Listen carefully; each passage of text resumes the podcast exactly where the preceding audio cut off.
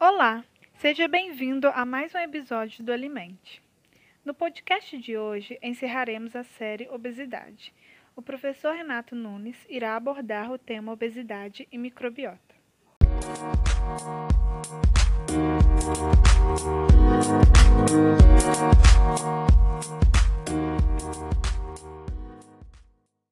No nosso podcast de hoje, nós vamos falar um pouquinho sobre a relação entre microbiota e obesidade.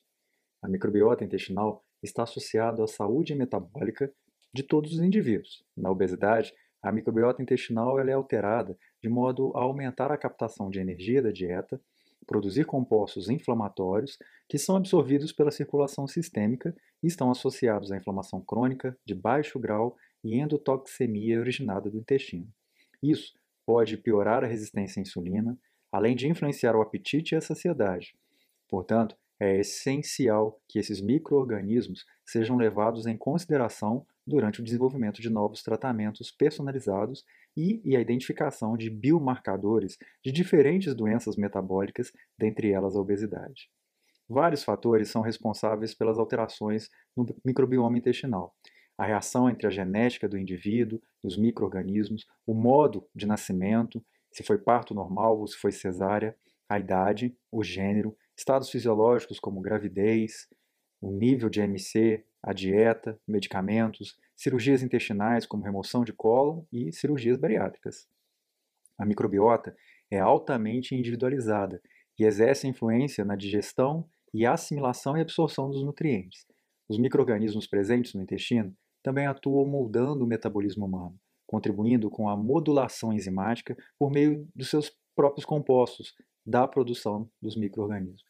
A interação entre os alimentos, os nutrientes e o microbioma e a nossa genômica nutricional influenciam nossos sistemas e modulam nossas reações biológicas, contribuindo assim desse jeito para a manutenção da saúde ou da disfunção e da doença. Vários metabólitos são produzidos pelo microbioma intestinal. Estes processos incluem a regulação da homeostase energética e do peso corporal, produção de ácido graxo de cadeia curta, que vai acontecer após a fermentação de carboidrato e de fibras da dieta, produção de substâncias fenólicas após a fermentação das proteínas, produção de vitaminas como vitamina B, vitamina K, controle da glicemia, da glicose do indivíduo e interação com incretinas e metabolismo de lipídio e do sistema ósseo. Essa análise da composição microbiana das fezes humanas, ela mostrou que sete filos principais estão presentes na nossa microbiota. Evidências clínicas sugerem que existe uma forte associação entre a microbiota intestinal e a regulação de peso corporal como é, um dos fatores relacionados à microbiota. Então, em obesos, eu vou ter um número maior de Firmicutes, Actinobactéria, Fusobactéria e Verrucomicróbia. Já nos mesmos obesos, eu vou ter uma diminuição de Bacteroidetes, Proteobactéria e Fibrobactérias. Esses filos predominantes, né, 90%, são Firmicutes. Então, por exemplo, do gênero é, e Lactobacillus. Os bacteroidetes, por exemplo, bacteroidetes e provotelogêneros também estão presentes nessa microbiota. Três interótipos com diferenças funcionais foram definidos com base na variação do nível de gene. Um enterótipo 1 de bacteroides, enterotipo 2 de provotela, o enterotipo 3 de ruminococcus. Enquanto o ganho de peso e obesidade favorecem a proliferação de firmicutes e a diminuição de bacteroidetes, a perda de peso promove o aumento de proteobactéria, de bacteroidetes e verrucomicróbia. E diminuição também de firmicutes, cloroflex, fibrobactérias, actinobactérias, espirocaetes e fusobactéria. A inflamação de baixo grau, consequência do estado obesogênico, é estimulada pela produção de lipopolissacarídeos, que são produzidos pela microbiota intestinal modificada e que retroalimenta o estado da obesidade. Então veja bem, existe uma mudança do perfil da microbiota intestinal de indivíduos obesos. Essa mudança promove um maior ganho de peso exatamente por aumentar a inflamação desse indivíduo. Além disso, indivíduos que fazem cirurgia bariátrica, por exemplo, que passaram por um bypass gástrico, têm uma composição de microbiota completamente diferente daquela de indivíduos magros ou de indivíduos obesos. No caso de, pós, né, de indivíduos com bariátrica, o conteúdo aumentado de Gamina proteobactéria, incluindo Enterobacteriaceae e Fusobacteriaceae, e com diminuições proporcionais no conteúdo de Clostridiatus. São nomes complicados, né? a gente precisa colocar as denominações até para legitimar a ciência, e esse é o intuito desse podcast. Mas o mais importante é a gente entender que o estado de obesidade leva uma mudança dos micro-organismos intestinais.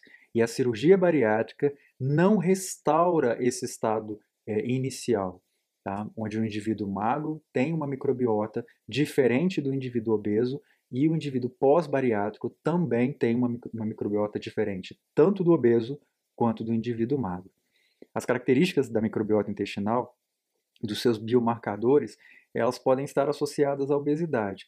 Isso explica de 39 a 40% da variedade do MC, ou seja, a microbiota tem um fator importante no ganho de peso. A microbiota intestinal ela pode gerar excesso de energia e de nutrientes não digeríveis e aumentar a absorção de nutrientes de alta densidade, fornecendo cerca de 10% da necessidade total de calorias. Então, em um indivíduo, por exemplo, que consome 3 mil calorias, você vai ter ali 10% de 3 mil, são 300 calorias a mais. O que, que vai acontecer? Além das 3 mil calorias que ele consome, ele vai produzir através da microbiota mais 300 calorias. O que a gente sabe é que o aumento de a cada 250 calorias por dia faz com que o indivíduo engorde 1 quilo por mês. Então existe sim uma contribuição significativa da microbiota para o ganho de peso. Se você pensar, se ele engorda 1 quilo por mês, em um ano ele terá engordado 12 quilos, o que é significativo. Então, essas, esses 10% de necessidade total de calorias, ele vem a partir da produção de ácidos graxos de cadeia curta. E há evidência que sugerem que esses ácidos graxos fecais são maiores em obesos do que em indivíduos magros. Por outro lado, eles podem também estar associados à diminuição do apetite, à perda de peso e controle da glicose por induzirem a produção de GLP-1 e de neuropeptídeo YY. É, só que isso acontece mais em indivíduos magros do que em indivíduos obesos. A microbiota intestinal ela vai influenciar de forma direta a farmacocinética e até a biodisponibilidade de medicamentos e várias condições de doenças crônicas, entre elas a obesidade. Eles podem promover alteração da qualidade e da quantidade de microorganismos, levando então a um quadro de desbiose, alterando também a passagem de substâncias indesejáveis.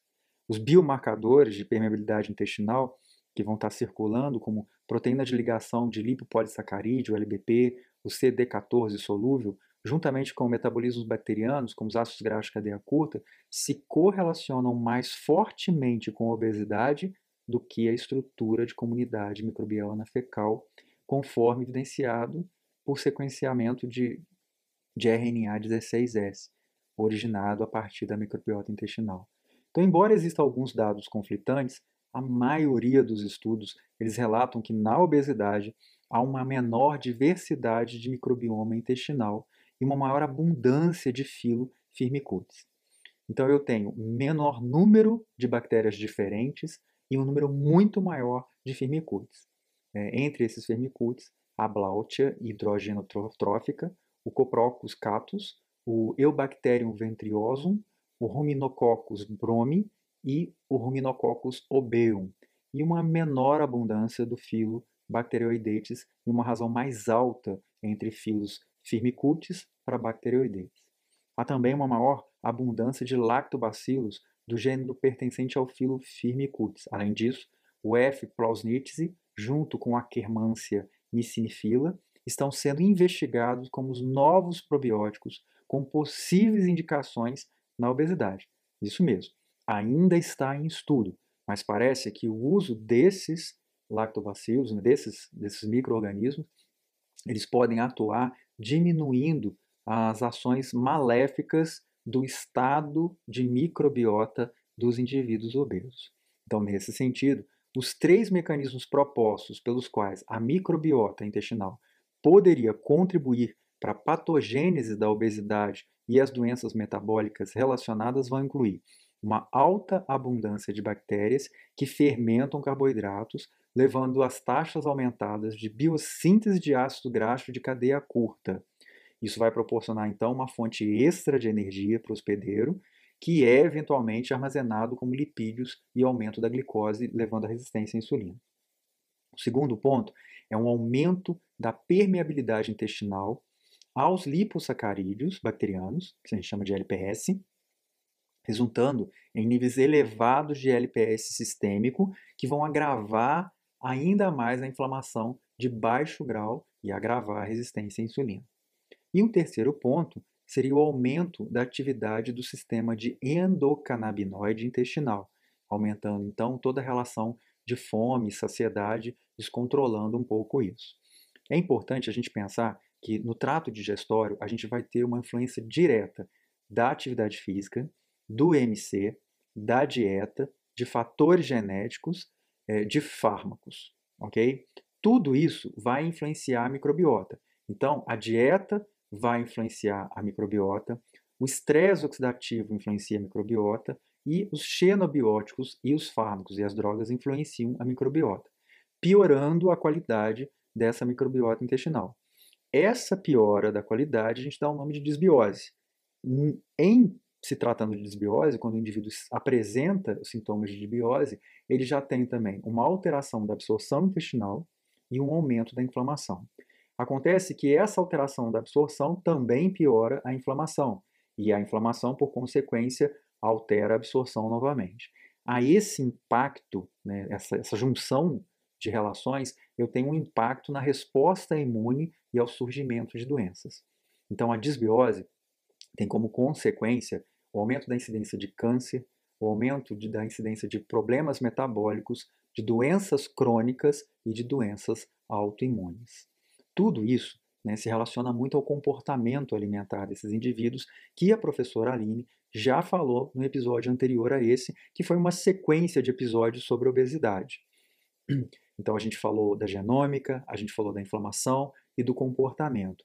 A obesidade, ela pode estar relacionada e vai estar relacionada a fatores ambientais combinados aos riscos psicossociais que constituem um ambiente obesogênico.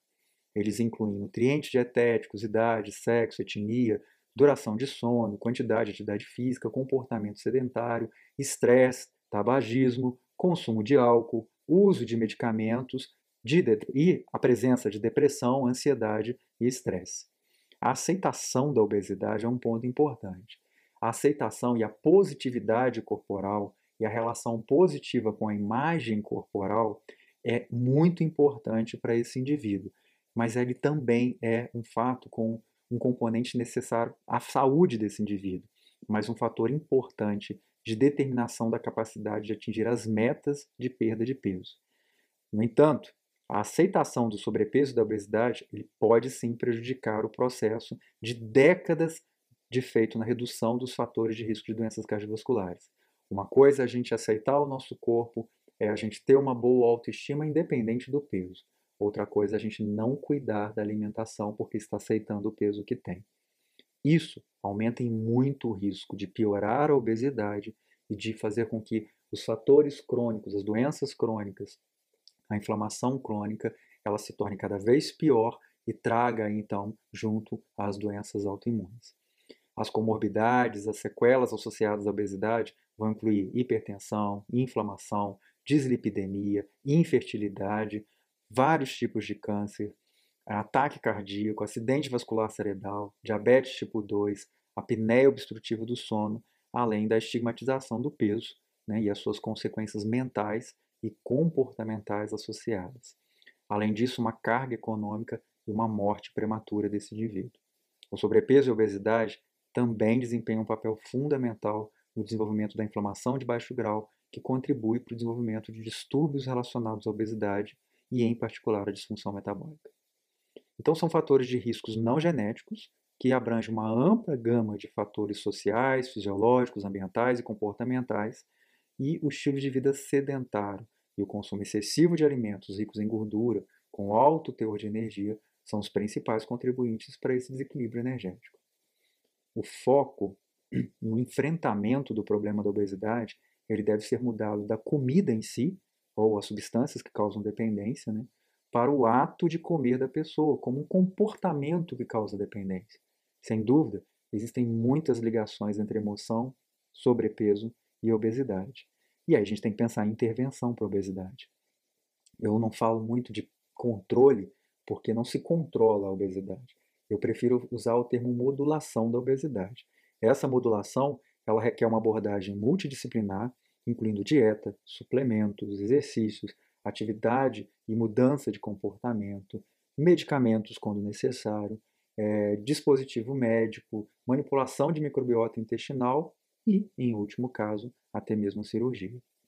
As possíveis intervenções para o tratamento da obesidade vão incluir dieta de baixa caloria, baixo teor gordura, né, sendo menor do que 20% do valor calórico total.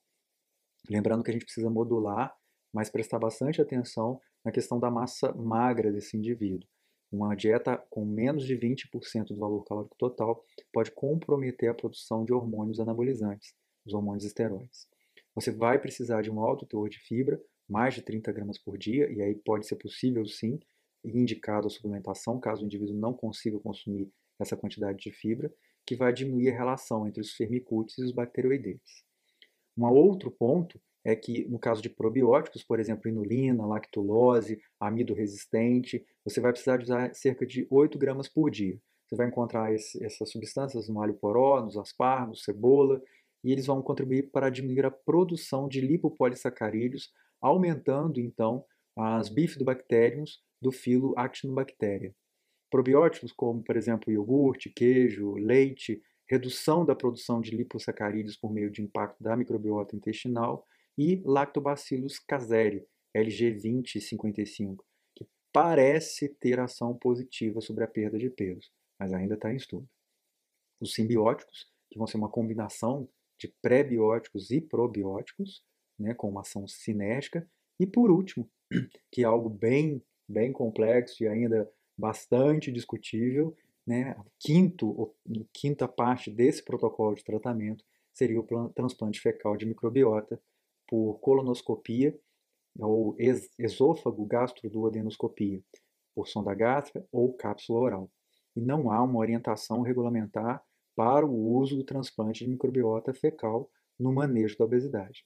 Além de ter um custo muito elevado, é, é, que está relacionado então com as cirurgias bariátricas, por exemplo, o desvio gástrico é, em Y de Hawkes, uma diminuição na proporção de filos firmicutes por bacteroidetes e um aumento do filo de proteobactéria por diminuição de peso e a ingestão calórica, quando se pensa em cirurgia, a gente precisa pensar isso como um último, é, uma última possibilidade de tratamento desse indivíduo.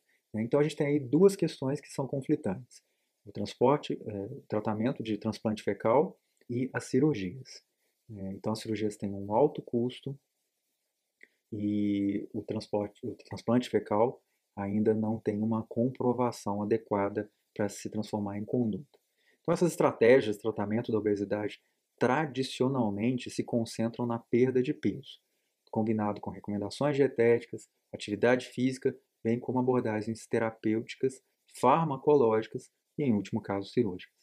Dependendo da sua resposta fenotípica à dieta ou ao tratamento medicamentoso e cirúrgico, pacientes obesos podem ser classificados como hiperrespondedores, que vão ter níveis mais baixos da metilação de serpine 1 após a perda de peso, normorespondedores, que vão responder como a população geral, ou hiporrespondedores. Pacientes hiporrespondedores não têm indicação para cirurgia bariátrica. Outras terapias farmacológicas vêm sendo usadas há anos a fio. É, existe um marketing muito grande na questão dos medicamentos. Eles chegam como uma solução muitas vezes fantasiosa, tendo em vista que historicamente você tem uma perda de peso enquanto você tomar o medicamento e um efeito rebote absurdamente grande após é, o término do uso.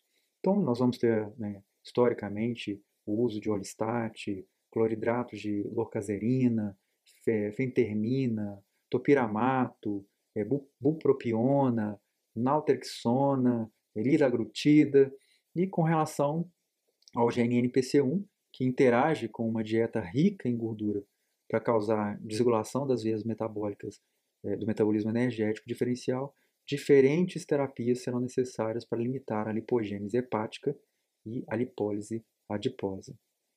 É, o que a gente precisa considerar, então, depois de tudo que a gente falou, né, depois de todos esses episódios falando de obesidade, é que a genômica nutricional ela oferece benefícios potenciais para a saúde de alguns indivíduos.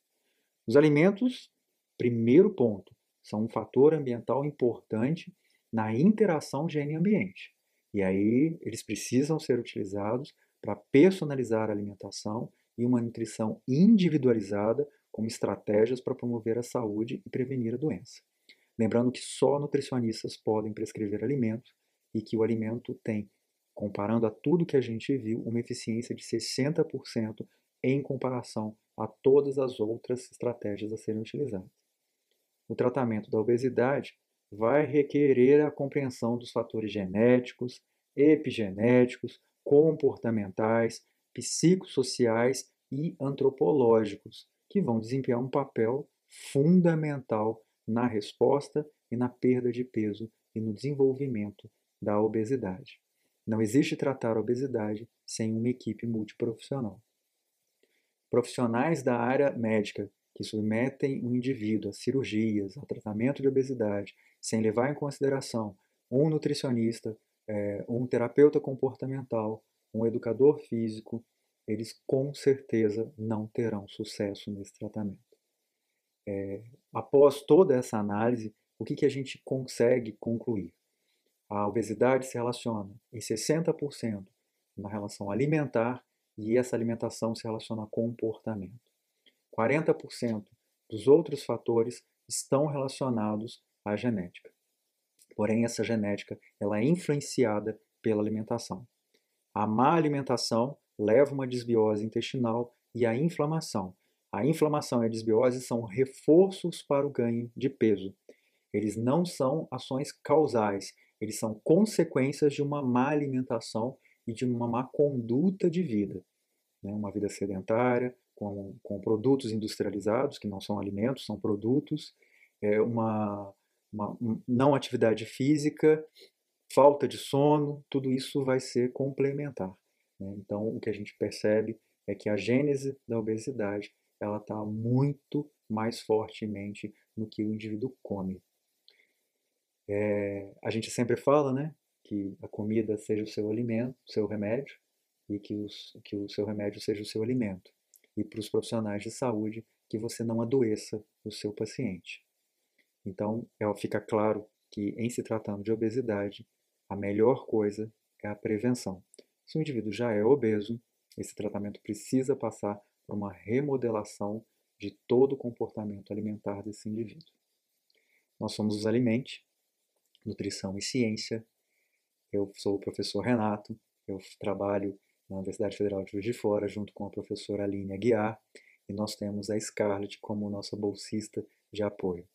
Alimente, nutrição e saúde para uma vida sem obesidade. Alimente essa ideia e até a próxima.